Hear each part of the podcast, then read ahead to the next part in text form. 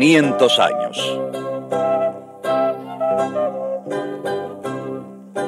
Basada en la obra de Eduardo Galeano, Las venas abiertas de América Latina.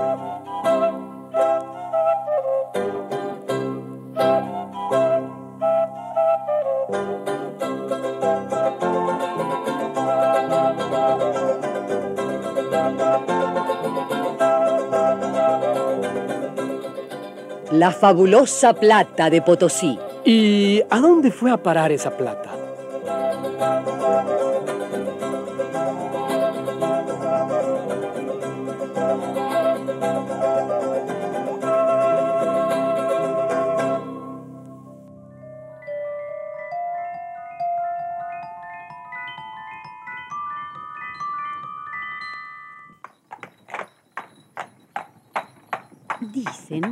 Que hasta las cerraduras de los caballos eran de plata en la ciudad de Potosí. De plata eran también las vajillas de las casas, las cunas de los recién nacidos, los orinales de los señores. De plata se hacían los altares de las iglesias y las alas de los angelitos que volaban sobre los altares. ¿Pero qué estáis inventando? ¿Os habéis vuelto locos? Será lo nunca visto. Nadie olvidará la fiesta de Corpus de este año. Un sueño. Hablarán de esta ciudad en todo el virreinato. Levantaremos adoquín por adoquín y así brillará hasta el suelo que pisamos. Y levantaron adoquín por adoquín y empedraron las calles de Potosí con barras de plata pura.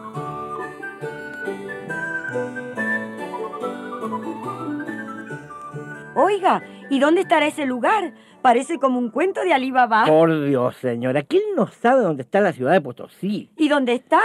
Bueno, pues, eh, pues Potosí, Potosí, este, Potosí está ahí, pues. ¿Dónde ahí? Bueno, entiendo que en Colombia o no sé, qué sé yo, no sé, más bien este, yendo hacia Venezuela o por, por, este, por el sur, por la frontera, eh, que digamos que... Digamos que... Ajá. Bueno, digamos que no sé, ya está, realmente no sé. Pues hace 400 años, amigo, todo el mundo sabía demasiado bien dónde estaba Potosí.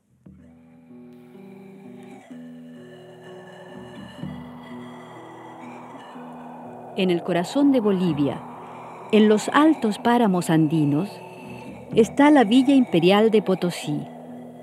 Y en Potosí está el Cerro Rico, el Sumac Orco, la mayor mina de plata de nuestro continente. En los primeros años de la colonia española y durante muchísimos años más, Potosí fue la ciudad más grande de América, cuando ni siquiera se oía hablar de Nueva York. Tenía más población que las más importantes ciudades de Europa, Roma, París, Sevilla. La fabulosa mina fue descubierta apenas 50 años después de llegar Colón a América. Y desde ese momento se volcó sobre Potosí una avalancha de buscadores de tesoros, caballeros, soldados y frailes. En pocos años se hacían ricos y levantaban con la plata templos, palacios, monasterios y burdeles. Lo que me encanta de esta ciudad es que aquí se le puede prender un candil al Dios y otro al diablo. y los dos candiles de plata, mamita.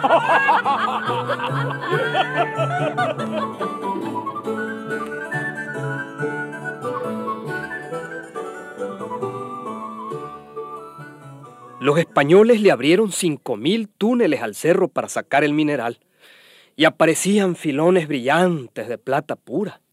Después, hasta barrían el polvo con escobilla para no perder ni un gramo. Durante más de 200 años, aquella montaña estuvo produciendo plata. Y mucha plata.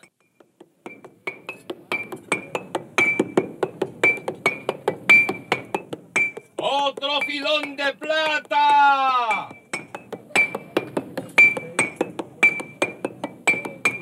La plata entraba por la boca de los hornos y ya convertida en barras, era llevada en caravanas de llamas y mulas hacia el puerto. ¡Llevad ancla! ¡Arriba las velas! ¡Rumbo a España! Los galeones, cargados de barras de plata, ponían rumbo hacia el puerto español de Sevilla.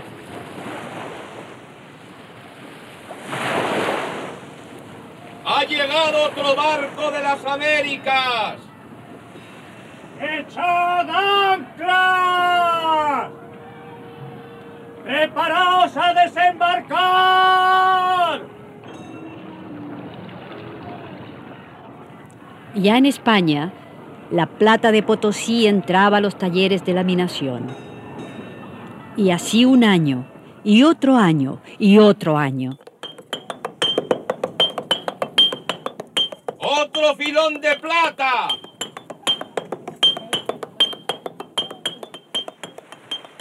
¡Llevad anclas! ¡Rumbo a España!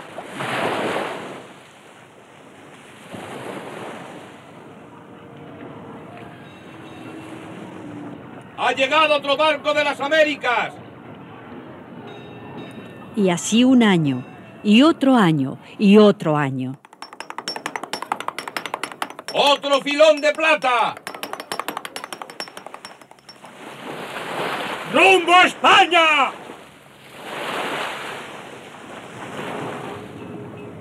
¡Otro barco de las Américas! Potosí se convirtió en la bocamina de América. Durante los primeros 150 años de la colonia española, llegaron a Sevilla 35 millones de libras de plata fina. Una cantidad muy difícil de imaginar.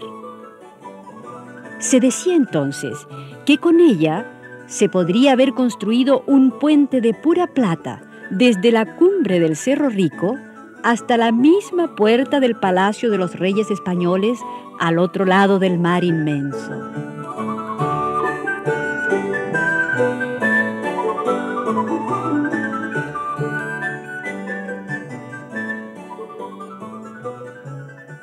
Bien bonita la historia esta. Digo yo que si no hicieron el puente, por lo menos cada señora de España tendría sus tres collares, sus pulseritas, su buen anillo. ¿A qué sí? ¿A qué no? Porque la plata de Potosí casi no se usó para hacer joyas, sino para fabricar con ellas dinero, monedas. Monedas. Pero me imagino yo que no serían como estas de ahora, que las hacen de cualquier chatarra vieja. No, no, no, no, no. Aquellas eran de pura plata. La plata era el dinero de aquellos tiempos. Pues aunque sea sin collares, la historia sigue siendo bien bonita. Y me hubiera gustado vivir allí. Con tanta moneda todos serían ricos, ¿no? Pues fíjese que ni eso. Ese dinero ni lo veían los españoles. Ah, no. No, ni siquiera se quedaba en España. Así como lo oyen. Las cosas andaban bien mal en aquel país. Y la plata que sacaban de Potosí pasaba rápidamente del bolsillo del rey de España al bolsillo de los comerciantes y al bolsillo de los banqueros de los otros países de Europa.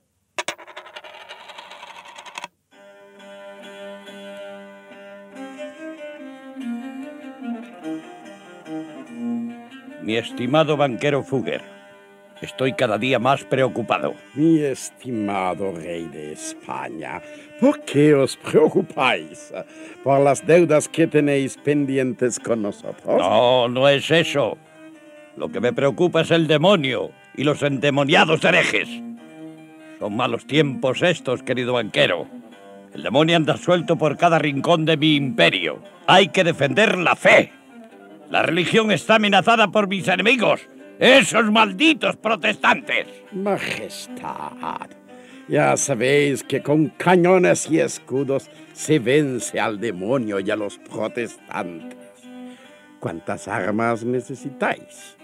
Si tenéis suficiente plata de esa tan pura y tan abundante que os está llegando de América, no tenéis por qué inquietaros.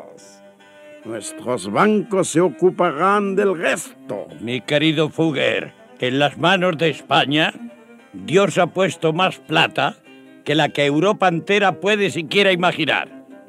Las minas de Potosí. Somos los dueños de un imperio, donde no se pone el sol y donde no se acaba la plata. España estaba hipotecada. Pero el rey Carlos V y los reyes que le siguieron gastaban los tesoros de América en inacabables guerras religiosas, en derroches cortesanos y en pagar deudas cada vez más gigantescas. Ni toda la plata de Potosí sirvió para salvar a España de la ruina. Y en 200 años más, el país estaba en una total bancarrota.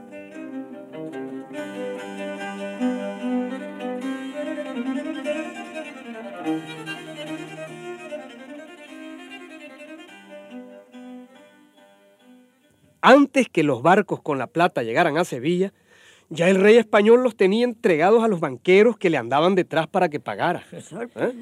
Estaban los Welser y los Fugger, que eran alemanes, los Schets, los Grimaldi, italianos. Había ingleses, holandeses, franceses, en fin, todos, todos esperando para cobrar sus deudas. Entonces España tenía la vaca, pero otros se tomaban la leche. Así mismito, así mismito. Y se tomaban mucha. ¿eh? Ya lo creo. Sí, sí. América era un negocio europeo. Los países de Europa, los que hoy llamamos de la Europa occidental, esos, esos eran los que se tomaban la leche. Bueno, ¿y qué hicieron con tanta leche? Eh, Te digo, eh, con tanta plata. Bueno, ellos sabrán lo que hicieron. Oiga, oiga. ¿Y ese señor que estuvo antes hablando con el rey de España? Ese era un europeo, ¿no? Sí, sí, sí, sí. Era un banquero alemán. Y dígame, ¿no podría hablar yo un rato con él? ¿Eh? A ver si me aclara un poco todo este asunto que... ¿Quién me molesta? Perdón, perdón, soy... Ah, es usted. Eh, Pues sí, sí, señor banquero. Quisiera preguntarle una cosa. mire. Pregunte usted, señora. Pues, ¿cómo le diría yo? Este, mire, lo que yo quiero saber es lo que ustedes hicieron con toda la plata que se llevaron de Potosí. ¿Que nos llevamos? Señora, no hable de esa manera. bueno. Esa plata nos la pagó a nosotros el rey de España. ¿Ah, sí? Él debía, nosotros cobrábamos. Vaya gracia. Un ladrón robándole a otro ladrón. Un poco más de educación, señora. Por favor. ¿eh? Está bien, está bien, dejemos eso. Pero conteste a mi pregunta. Yo lo que quiero saber es dónde están metidos todos esos montones y montones de plata. Porque, que yo sepa, no levantaron ningún puente sobre el mar. ¿Qué hicieron entonces? ¿La guardaron? ¿En qué la gastaron? Pues verá, eh, nosotros empezamos a... a- a- ni, ni intente comprender, señora. Eso es un secreto profesional. ¿Qué secreto ni qué cuento chino? ¿Por qué no contesta? Yo quiero que me diga qué hicieron ustedes con todo ese dineral que se llevaron de aquí. Eh, señora, ¿para qué remover al pasado? Todo esto ocurrió hace siglos. Estamos ante un secreto histórico algo complicado. ya, ya. No intente comprender más, ¿eh? Bástele saber que pusimos a circular el capital. Sí, claro. Pero si no hubiéramos tenido nosotros la plata, ¿con qué hubieran circulado ustedes? Señora, esos son secretos de la economía internacional. Vaya con el banquero secretista. Por favor. Eh, Sin pleito, sin pleito, sin pleito. Eh, a ver, a ver, a ver, a ver. A ver, don Fugger, por favor.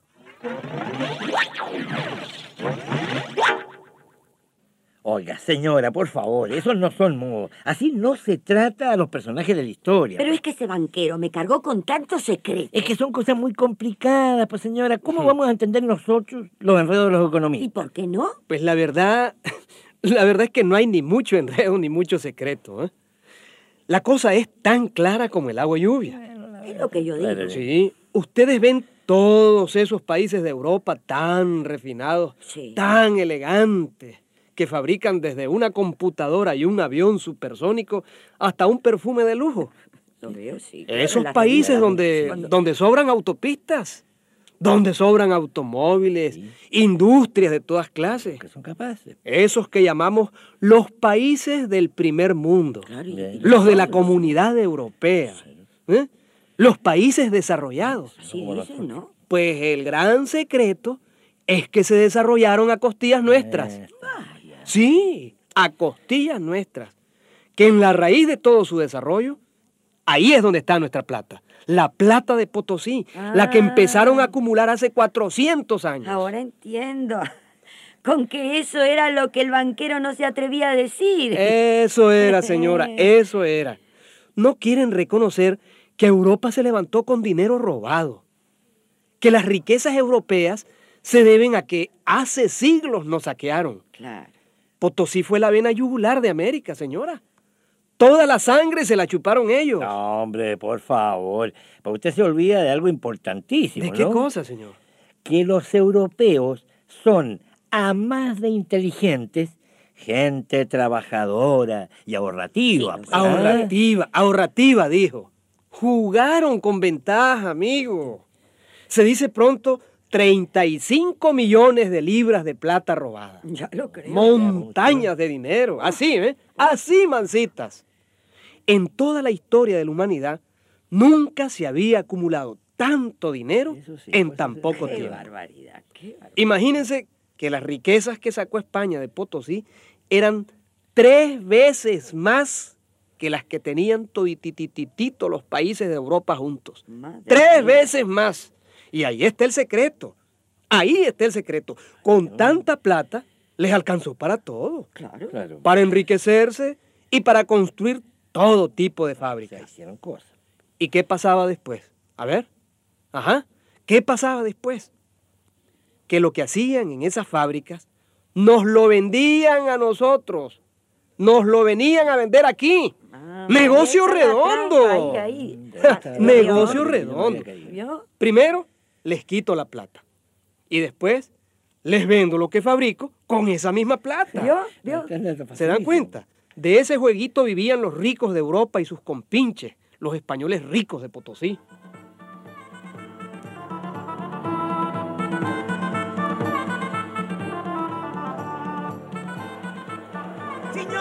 Signorina de Potosí, vean, vean la nueva mercancía llegada de la Europa. Finísima tela d'Italia, elegante sombrero de París y Londres. Oui, oui, mademoiselle, voilà la crème de la crème. Encajes, espejos tapices de Flandes. Bellísimo. Potosí era la ciudad más cara del mundo. En su mercado no faltaba para los colonos españoles ni uno solo de los productos más exquisitos de aquel tiempo. Aquella sociedad derrochadora y fiestera lo compraba todo con la plata. Cristales de Venecia. Ah, signorina, signorina, ponga su encantador piececito una media di Nápoles. Oh, mamma mia, vean, vean, espada de Alemania, e seda de Francia, compra, ¿por qué no compra, signora? Ven,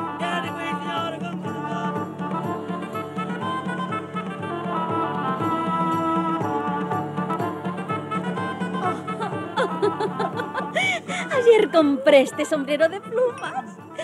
Oye, dicen que en París es el último alarido de la moda. ¿Te gusta?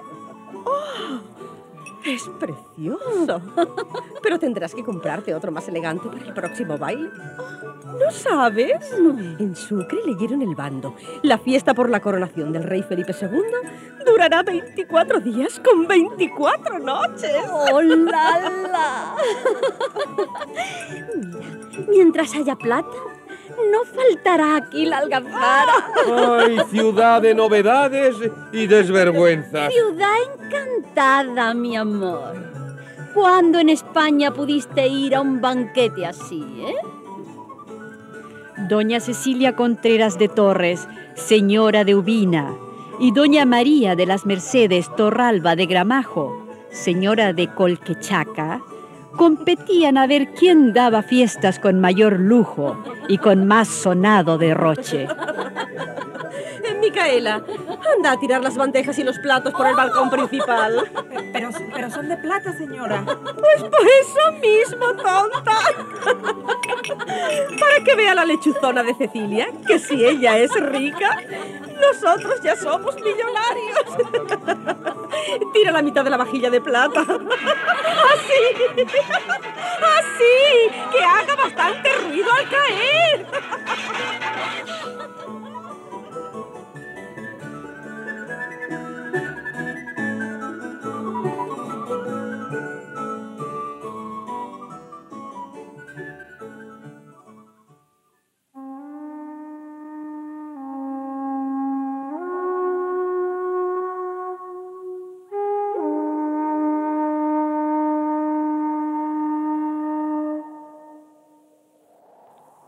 Sumajor comanta cani. Sutica Juan Mamani. Ari, kunan tiempo potoximanta. Maipich raimis tukukapon kolkips mananya cancho. Chay hinata sumajor conchegmanta. Soy Juan Mamani. De Potosí soy. Del Potosí de ahora, donde ya acabó la plata. Al cerro le abrieron mil agujeros y por ahí le salieron sus entrañas. En el cerro rico, montaña de plata, trabajaron abuelos de mis abuelos. En las noches escuché contar qué dura era la faena. Amaneciendo lunes, los metían dentro del cerro. Arreados como mulas iban. En allí, en el vientre de la montaña, pasaban toda la semana sin ver el sol, picando la plata, encadenados con un mechero en la mano. Dormían dentro, mascaban coca dentro para asustar el hambre y respiraban polvo de enfermedad que era el llanto del zarro, del sumac orco. Domingos salían fuera al viento helado desde el fondo del infierno y todo el domingo pasaban olvidando, bebiendo chicha hasta caer por el suelo. El látigo del español siempre listo. Indio escucha por la espalda, decían cuando pegaban. Morían en el cerro, dentro del cerro, cabezas quebradas, pechos reventados. Morían cuando los arrastraban desde su campo a las minas. Era la tristeza del corazón, era el frío los que mataban en el camino. Morían, murieron mujeres, hasta niñitas murieron.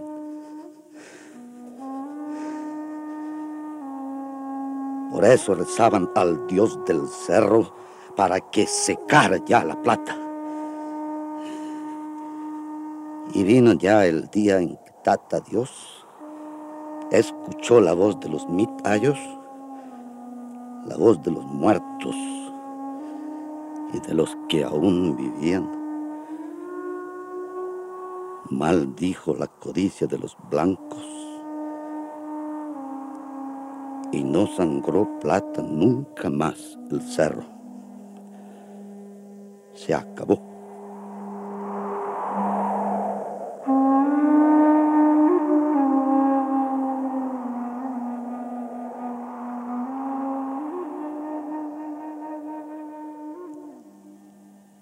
Después de más de dos siglos de explotación, cuando la plata se acabó, Potosí cayó en el vacío.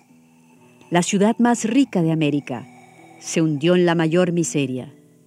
Lo mismo pasó en Zacatecas y Guanajuato, en México, y más tarde en Ouro Preto, en Brasil. En las grandes ciudades mineras de América, en las que hicieron rica Europa, hoy solo quedan vivos los fantasmas de la riqueza muerta. Bolivia es el país más pobre de la América del Sur, uno de los más pobres de todo el mundo. Potosí no es hoy más que una pobre ciudad de la pobre Bolivia, la ciudad que más ha dado al mundo y la que menos tiene. El Cerro Rico, a cinco mil metros de altura, parece una muela cariada. En sus túneles, Ocho millones de indios fueron sacrificados para enriquecer a Europa. Ocho millones de cadáveres quedaron en los socavones de la fabulosa montaña de la Plata.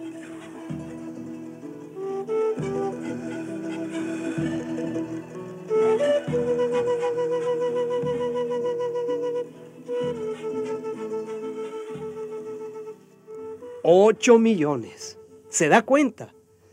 8 millones de vidas costó el relajo de Potosí, el robo más grande de la conquista española.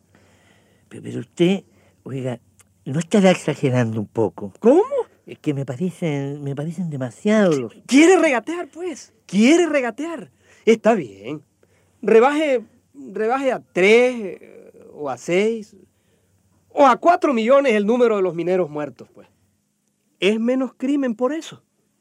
Sí, no, no, no sí. responda. Todo, sí, todo es triste, que sí, yo no lo niego, Mm. pero a mí me parece que tampoco podemos juzgar las cosas de antes con los criterios de ahora, ¿no Ah, le parece? no. ¿Cómo dijo? Pues lo que me parece a mí es que matar y robar al prójimo es un delito ayer, hoy y mañana. Claro. Al pan pan y al canalla, cárcel. Tranquilícese, señora, no se me ponga así. ¿Y cómo me voy a poner? Si no se puede uno imaginar ni tantos montones de plata, ni las botaraterías de esa señora de los gargajos que tiraba la vajilla por la ventana, ni el abuso de Europa, ni tanta muerte, ni qué sé Está yo. bien, señora, está bien, pero eso ya pasó hace muchos años. Sí, ya. Muchos años. Pero yo me enteré ahora, ¿sabe? Y me duele. Me duele. Por más que esa sangre ya esté seca.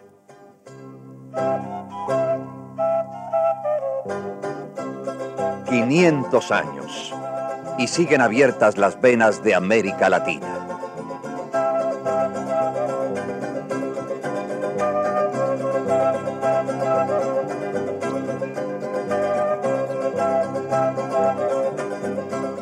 Una producción Coradep, escrita por José Ignacio y María López Vigil.